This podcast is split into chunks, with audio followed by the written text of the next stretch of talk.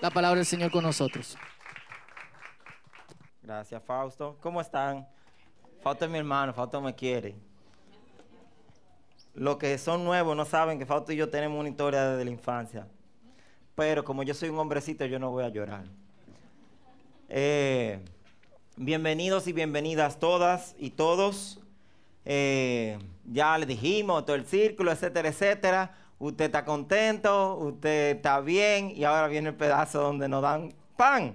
No, que va. Ahora el pedazo donde Dios a todos, a todos, y claro, em, empezando por mí, que a mí sí me dio duro, eh, Dios nos habla. Y Dios nos habla para hacernos mejores. Pero a veces duele cuando Él me habla. Sí, a veces. Y a veces es dulce cuando me habla. A veces como una combinación de las dos cosas. Pero siempre es para hacernos mejores. Y eh, lo que somos un poco... No me haga pasar vergüenza. Eh, digamos, no tan jóvenes. Eh, tal vez vimos a este jovencito en alguna película. De que nadie. Señores, ¿qué pasa? Ezra fue a ese sitio, donde, a ese set. Ah, donde está la máquina. Sí, sí. Ah, pues Ezra eh, parece que el que está más cerca. Este es el final de los 80. Eh, hubo una película donde este joven era adolescente y su tamaño no le permitía hacer algunas cosas. Una, tú sabes que la gente quiere enamorar. Dos, yo sé, hay feedback. Eh, va a haber que inventarse una máquina donde uno se pueda mover así totalmente entre la gente sin hacer feedback, pero nada.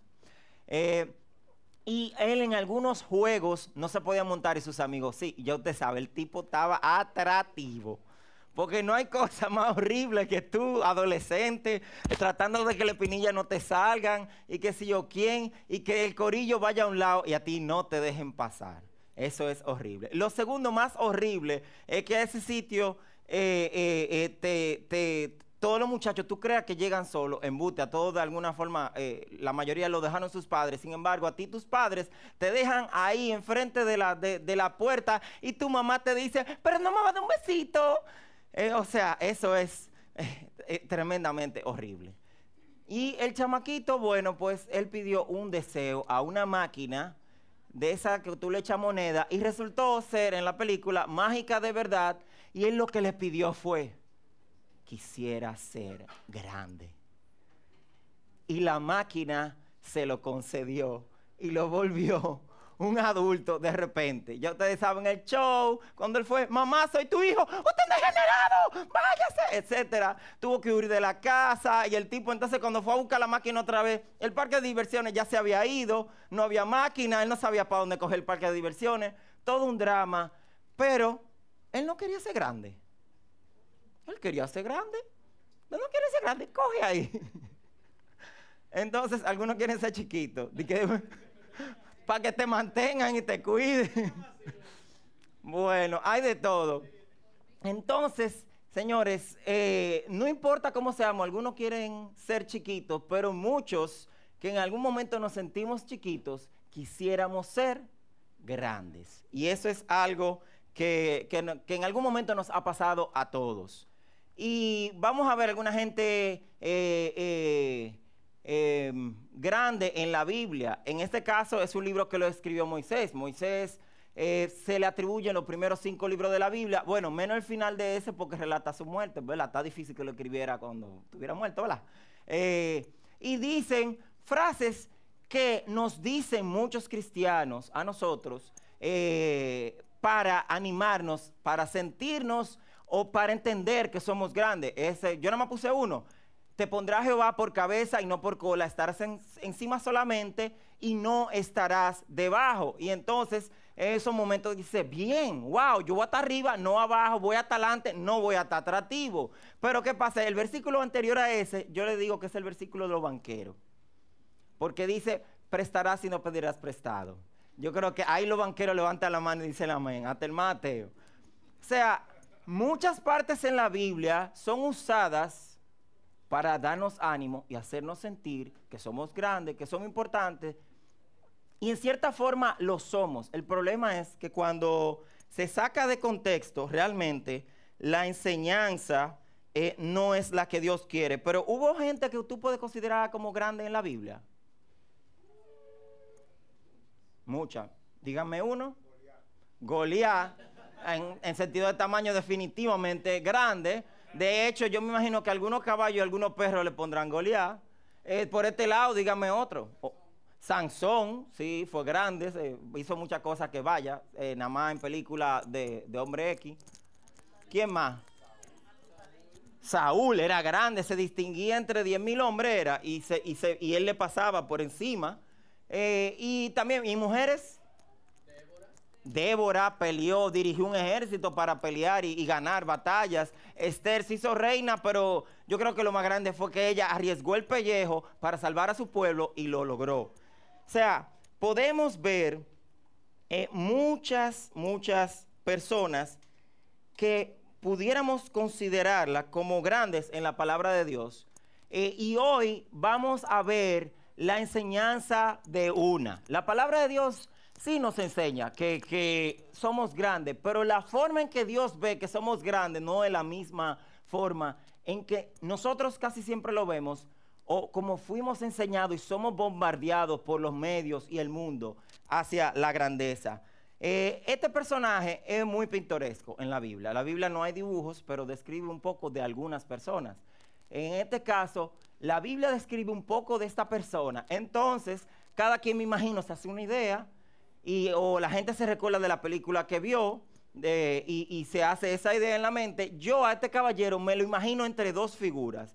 O sea, como entre alguien como así y alguien como asá. O sea, la segunda, la segunda foto no todo el mundo ve esa película porque aquí hay gente muy joven.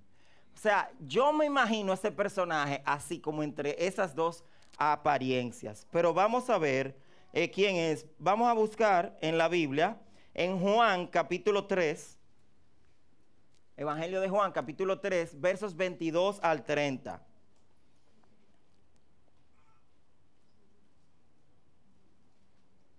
De la gente que son de aquí, de la iglesia, aquí me presta una, por favor, en físico. A ver.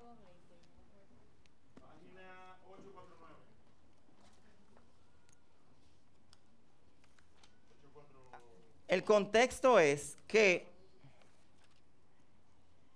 está relatando de Juan el Bautista. Juan el Bautista fue el que bautizó a Jesús. Y vamos a ver lo que dice. Luego Jesús y sus discípulos salieron de Jerusalén y se fueron al campo de Judea. Jesús pasó un tiempo allí con ellos, bautizando a la gente. En este tiempo Juan el Bautista bautizaba en Enón, cerca de Salim, porque allí había mucha agua y la gente iba a él para ser bautizada. Eso ocurrió antes de que metieran a Juan en la cárcel. Surgió un debate entre los discípulos de Juan y ciertos judíos acerca de la purificación ceremonial. Entonces los discípulos de Juan fueron a decirle, Rabí, el hombre que estaba contigo al otro lado del Jordán, o sea, Jesús, a quien identificaste como el Mesías, también está bautizando a la gente. Y todos van a él en, lugar de venir a nosotros. Juan respondió, nadie puede recibir nada a menos que Dios se lo conceda desde el cielo. Ustedes saben que les dije claramente, yo no soy el Mesías, estoy aquí solo para prepararle el camino a él. Es el novio quien se casa con la novia. Y el amigo del novio simplemente se alegra de poder estar al lado del novio y oír sus votos. Por lo tanto, oír que él tiene éxito me llena de alegría. Él debe tener cada vez más importancia y yo menos. Señor, gracias porque tu palabra nos habla y es porque tu espíritu, tu espíritu la mueve, la mueve dentro de nosotros.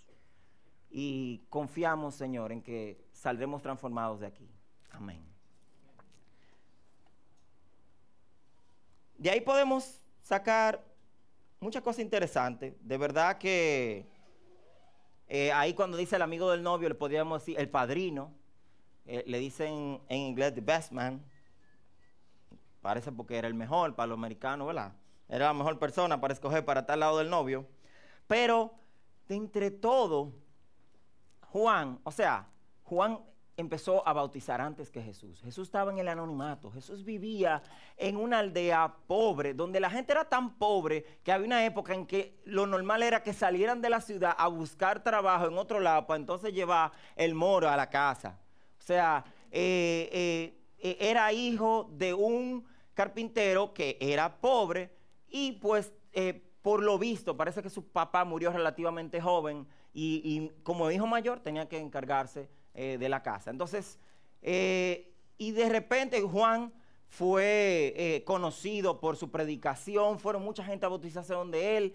Vino Jesús a bautizarse donde él. El Señor le revela mediante una cosa milagrosa que esa es la persona que es el Mesías, que es la que se tiene que bautizar, aunque él no quería porque él se consideraba indigno. Jesús insistió, él lo bautizó y él le dijo a los discípulos, ese es. Pero aún así los discípulos estaban aferrados a que, caramba, somos los discípulos de Juan Bautista, el profeta del momento, con todo y todo, eso es bien. O sea, vamos a ser sinceros, no sentimos bien que aquí haya cierta cantidad de gente, por lo menos para este espacio. Uno no puede negar, uno se siente bien porque uno está haciendo algo bueno y que también está funcionando, está creciendo bien. El problema estuvo cuando Jesús empezó a predicar y empezó a atraer más personas, sin él proponérselo, porque Jesús no hacía propaganda populista.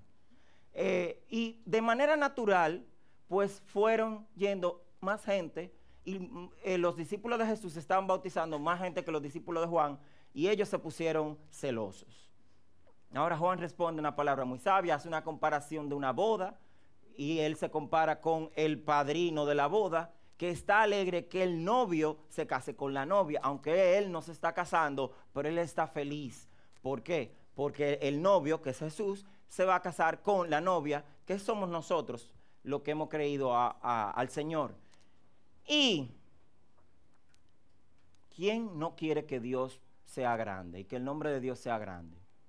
Pocas personas de los que profesan la fe se atreverían a decir que no quieren eh, que Dios sea grande. O sea, señores, o sea, nadie, todo el mundo dice, ay sí, que la gloria de Dios se vea. El problema está en que a veces queremos llevar una dualidad que yo quiero que Dios sea grande, que Dios sea grande, que sea famoso, que todo el mundo conozca su palabra y que de paso me ayude a subir con su grupo. Nosotros anhelamos también la grandeza. Y Juan nos da una fórmula para erradicar ese mal. Él dice en el versículo 30, es necesario que Él crezca y que yo decrezca. Juan sabía que su ministerio era por poco tiempo y que lo que él hacía era preparar el camino para que Jesús entonces tomara la rienda y las personas se fueran detrás de Jesús. Él estaba muy claro, muy, muy claro. Eh, sin embargo, eh, nosotros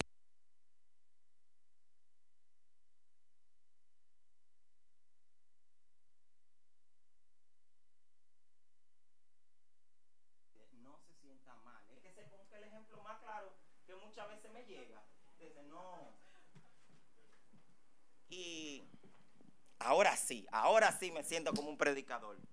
Sí, sí. Duro, duro. Entonces, claro que sí. Las señales se están cumpliendo, señores. Eh, y pues, eh, em, rebobinando. Para atrás, pirámide, hacen por si acaso, para que no se sientan como atacados. O sea, no, no, no, no lo estoy criticando per se. Pero una de las cosas buenas que tiene la pirámide es que tú ayudas a crecer a otros y tú creces. Tú te ayudas a crecer tú y tú ayudas a crecer a los que están más para arriba de ti, etcétera.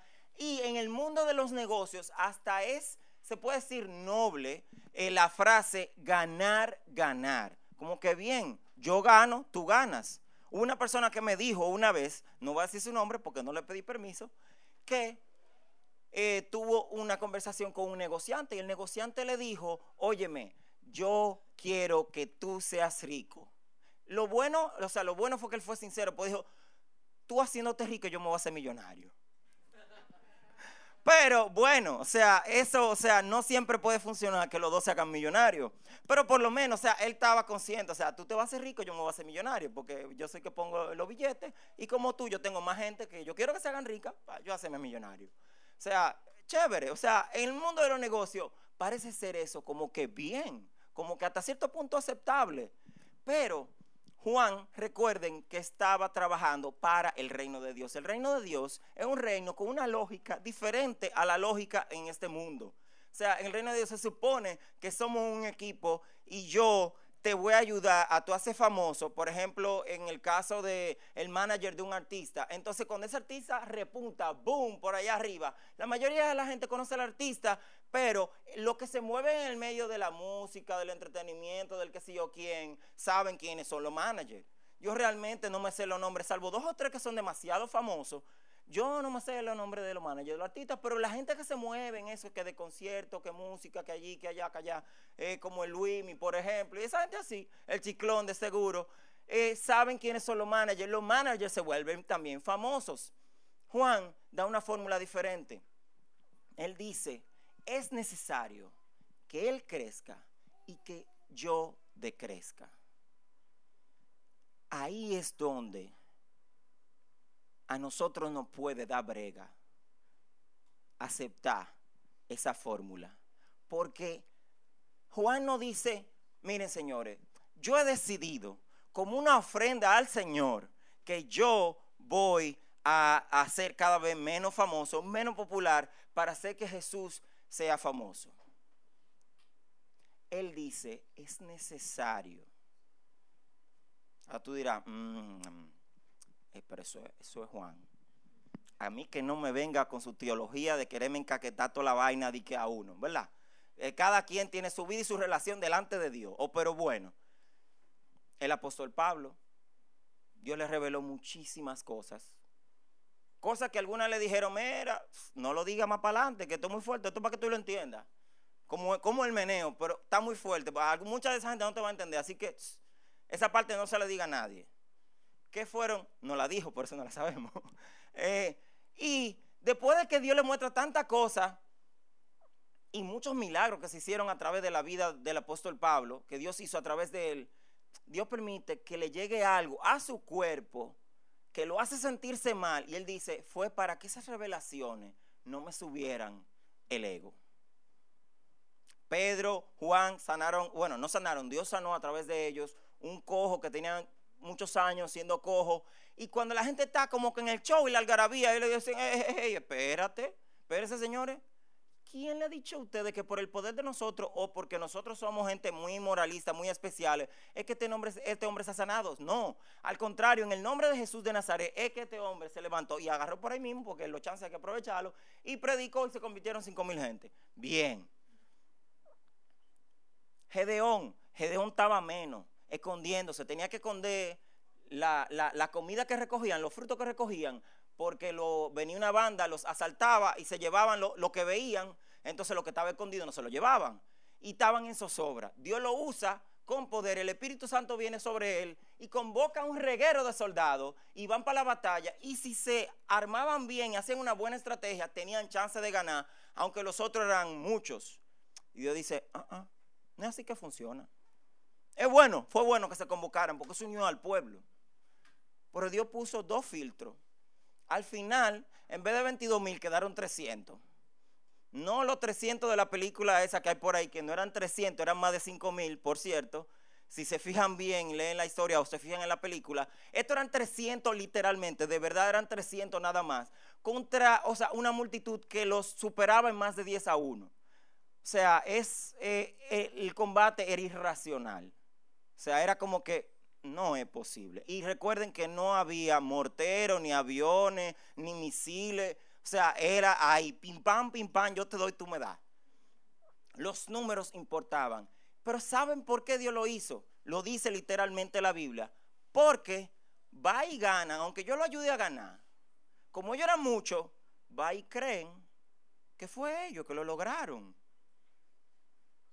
Y no reconocen el poder de Dios. ¿Y qué pasa? Cuando tú no reconoces el poder de Dios y no crees que tú lo lograste, tú te vuelves ah, más grande. Y saben el problema que está, tú dirás, pero ¿qué, Dios? ¿Por qué, no puede ser ganar, ganar? O sea, Dios se hace súper famoso y yo un chin famoso. O como algunos de aquí oímos esta frase, hermano, la gloria de Dios y el figureo para mí. cuando yo la oía, realmente siempre pensé que era eh, un chiste. Eh, ¿Por qué Dios no puede bregar así? O sea, como que, que Él gane, pero yo también gano. El problema está que el lugar en nuestro corazón que debe ser para Dios es como el espacio de una llave. Te pone una llave, si usted quiere puede poner otra, pero no puede poner dos al mismo tiempo. O sea, no importa lo que tú hagas, señores, yo lo he intentado. O sea, yo le busqué la vuelta, bueno, pero es que tal vez sí. Y yo hablaba con alguien y dice, bueno, si, si hay cosas que compiten con Dios, si están al lado de Dios ahí, como e, empate, no puede, no puede pasar. Si algo se crece, y en este caso estamos hablando de nosotros mismos, nuestro deseo de ser grande, de ser importante, se crece mucho, automáticamente tú vas a empujar y desplazando a Dios. O sea, esas dos cosas tu grandeza personal, tu sentirte muy elevado y el tener a Dios en grande no van a poder coexistir. Tú vas a tener que elegir una de las dos.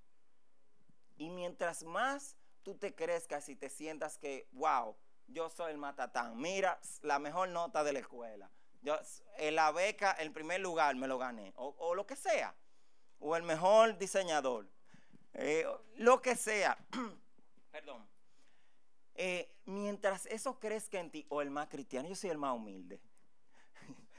Vaya, eh, eh, mientras eso vaya subiendo, automáticamente tú vas a ir empujando a Dios y su grandeza en tu vida. ¿Y saben qué? Mientras eso suceda, o sea, lamentablemente, no va a poder hacerse Dios grande en la vida de nosotros hay algo interesante. Yo, eso es para, lo, por si acaso alguien no maneja, eso es un examen de, ay, ¿verdad? Se me olvida a veces que el cosa de Batriboy no está funcionando. Eh, de Batriboy redimido. Em, un freno de emergencia. Y ustedes saben que hay gente que saben prender el carro y bajar la emergencia y darle para adelante y después hacer un desastre. Bien, es posible que tú te claro que tú no eres muy grande o tú te creas inclusive peor de lo que tú deberías entender de ti mismo. Es posible que tú te sientas mal, tengas baja estima y aún así tu vida en relación con Dios y en relación con los demás sea eh, eh, mala, sea infructífera. O sea, e, el hecho de tú sentirte por el suelo no te va a asegurar ser un buen cristiano en las demás áreas de tu vida. O sea, para los que están luchando con la baja autoestima, no sientan esto como que, wow, sí, me siento mejor porque Dios se va a hacer grande porque yo creo que soy una porquería y un disparate. O sea, eso no, no, no es el requisito para tú ser un buen cristiano. Ahora, como no vamos a entrar en, en extender el tema mucho por el tiempo, sí te aseguro, te aseguro, te aseguro, te aseguro que, ay, gracias, hermana, se deja usar, Dios la bendiga. ¿Te deseo que Dios te dé una media docena de hijos más? No, está bien. Ah, está bien. No, por si acaso. Yo, momento.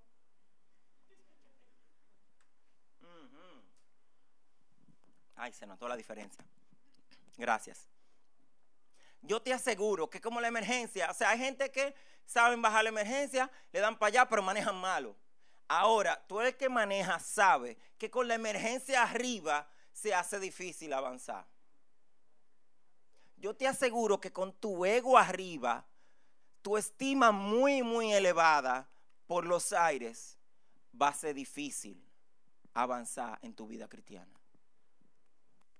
O sea, no pueden convivir en grandeza tu ego y la grandeza de Dios. No pueden convivir. Ahora, como alguien dijo que de hecho se ha convertido en uno de mis autores favoritos, en el reino de Dios, el camino al éxito se logra descendiendo. Mi pregunta es,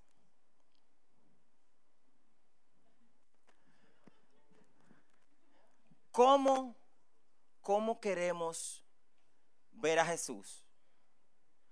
¿Como alguien importante pero que está más o menos a la par? ¿O como alguien que no importa lo que yo haya logrado en mi vida? No importa que la gente por razones hasta buenas, de cosas buenas que yo haga, tenga el reguero de gente limpiándome los sacos y, riéndose de los chistes malos, porque la gente famosa, la gente se ríe de sus chistes. O sea, que no importa que yo sea como en la figura, por eso le cogí, no importa que yo sea un superhéroe que sea bien famoso. Yo debo sentarme y quedarme asombrado por la grandeza de Jesús. De todas las figuras, la que más me sorprendió fue la de Hulk. Yo dije, miércoles, quien lo dibujó lo hizo bien. O sea, transmitió bien ese mensaje. Es que Hulk no se detiene por nadie, siempre un reguero. Y ahí con Jesús se, que se sienta en el piso tranquilo. ¿Cómo tú vas a presentarte ante Dios? ¿Con qué actitud? La actitud de que tu padre y que te da para tú sentirte mejor, para tú sentirte más grande, porque como, como decía una canción hoy, pero yo no me la aprendí porque era nueva. Y decía, y que no, porque yo y soy, y yo soy reina, yo soy hija, y por eso yo, y entonces tú tienes que declarar que pase tal cosa y pase tal cosa. Yo, vaya, pero ¿de quién el poder? ¿Es de ella o es de Dios? O sea, es verdad, somos reyes, somos sacerdotes, somos nación santa, somos hijos de Dios somos coherederos, pero todo eso porque Dios nos lo regaló. ¿Con qué actitud vamos a ir donde Dios? ¿Actitud de negociación? ¿Actitud de declaración que parece que obliga a que Dios haga la cosa? ¿O con la actitud de que Dios es realmente el único que en esencia y por siempre es grande? Porque cualquier grandeza que nosotros tengamos es relativa en esta tierra relativa es pasajera y no todo el mundo la aprecia igual. Inclusive, eh, mucha gente, eso lo estábamos hablando ayer en el discipulado mixto, mucha gente llega a unos niveles y después se sienten como que no tienen nada y tienen que empezar otro proyecto, otro proyecto, otro proyecto para mantenerlo en alta. O sea, y, y si tenemos algo de grandeza que perdure, como ser hijos de Dios, ser parte del reino de Dios, un reino que no va a pasar, fue porque nos lo regalaron. Entonces, no seamos pendejos, o sea, como que, por favor, ¿cómo es que vamos a tener una actitud de decir, Dios, ayúdame con esto, ayúdame con lo otro? Y cuando Dios obra, entonces nosotros subimos. No. Dios es el único realmente y perdurablemente grande. Y déjame decirte algo, para el que está luchando con deseo de grandeza, yo lo he dicho aquí, yo, yo quiero ser famoso. Lo que pasa es que yo no canto ni dibujo, entonces, entonces ni hago negocio ilícito, entonces tengo que, o sea, se me ha hecho difícil. Pero, o sea, algunos, y quizá la mayoría, quizá hay un grupo que está luchando porque se siente muy, muy mal, se siente eh, abajo en esta etapa de su vida, pero muchos de los que se sienten mal, mal, mal, a medida que van saliendo de esa situación, quieren entonces estar arriba en la cúspide, porque nos enseñaron así desde chiquitos, nos han enseñado que, deberíamos ser lo mejor, que deberíamos esto, que deberíamos el otro. Eh, o sea, eso está en los aires. O sea, si tú tienes el deseo de grandeza, déjame decirte algo, no te hace falta ni ser famoso, ni tener mucho dinero, ni ser más monstruo. Dios tal vez quiere que tú lo seas. ¿eh? Si Dios quiere que tú seas la mejor arquitecta de este país, no hay problema, fájate. Pero Dios desde antemano llena tu vida. O sea, a José Dios lo puso como virrey de una nación poderosa y grande, viniendo de estar preso y mal preso. Y Dios lo puso en alto. ¿Y después qué fue lo que le dijo a sus hermanos? Dios me mandó alante de ustedes para que yo sea el medio para salvarle la vida a mi familia. Y así por, por ese pueblo fue que vino el Mesías. O sea, eh, eh, una vez el apóstol Pablo y Bernabé, como siempre, haciendo muchos milagros, predicando, y la gente dijeron, los dioses bajaron de la tierra, ya no hicimos. Hicieron un carnaval, una, una, una patronal, eh, y, en honor a ellos. Y ellos los que estaban gritando se diciendo, no, no nos miren a nosotros, miren a Dios. Porque a ellos no le hacía falta. Y Juan el Bautista, que eh, lo, lo mencionamos el día de hoy. O sea, en vez de decir, no, pero espérate, mira Jesús, acuérdate de mí, porque tú sabes que yo te anuncié el camino con todo, tú sabes, déjame caer algo. No, no, no, no, es que no me hace falta. Yo estoy feliz de que Jesús sea glorioso y sea grande y sea popular y todo el mundo se vaya atrás de él. O sea, que, que yo no tenga discípulos, que, que, mi congregación se quede vacía si la de Jesús se llena. O sea, eso a él no le importaba, porque lo que le llenaba su vida era ver a Dios en grande. Y él podía ser feliz, él bajando y siendo menos popular, menos famoso. Eventualmente, por ser honesto, cayó preso y después le mocharon la cabeza. Cosa que nadie quiere decir amén, porque nadie quiere que moche la cabeza. Está bien, no diga amén, hermano. Está bien, eso está bien. Nadie quiere, nadie acuerdo quiere que le moche la cabeza, ¿eh? Pero, o sea, su vida estaba extasiada con la presencia de Dios, el poder de Dios y el hecho de saber que el Mesías había llegado. O sea, la salvación del mundo había llegado. ¿Qué me importa ser popular o ser famoso? O que ya mis discípulos ya no estén conmigo y se vayan por otro lado. O sea, eso a mí me sabe a nada. Porque es que yo estoy viendo que Dios está haciendo grande. Entonces, ¿qué vamos a hacer nosotros? Déjenme decirle algo, todos, todos, todos, todos, todos, eventualmente, oigan bien, todo hasta el más duro de lo, y la más dura de las personas que no quieren saber de Dios, todos y todas van a reconocer la grandeza de Jesús. Todo el mundo, ¿eh? La Biblia lo dice. Ahora, no todos van a estar igual. Hay un grupo que va a estar como estaba en la caricatura alegre y feliz en su presencia, oyendo, viéndolo, conversando con él, glorificándolo y extasiado porque, wow, lo estoy viendo de cerca. Él está hablando conmigo, o sea, lo estoy viendo cara a cara, ya no lo dibujo ni la película que pasa en Semana Santa. Súper. Pero hay otro grupo que va a estar lamentándose diciendo, wow, Jesús era tan grande y yo no quise darle mi vida. Y Él me lo ofrecía todo.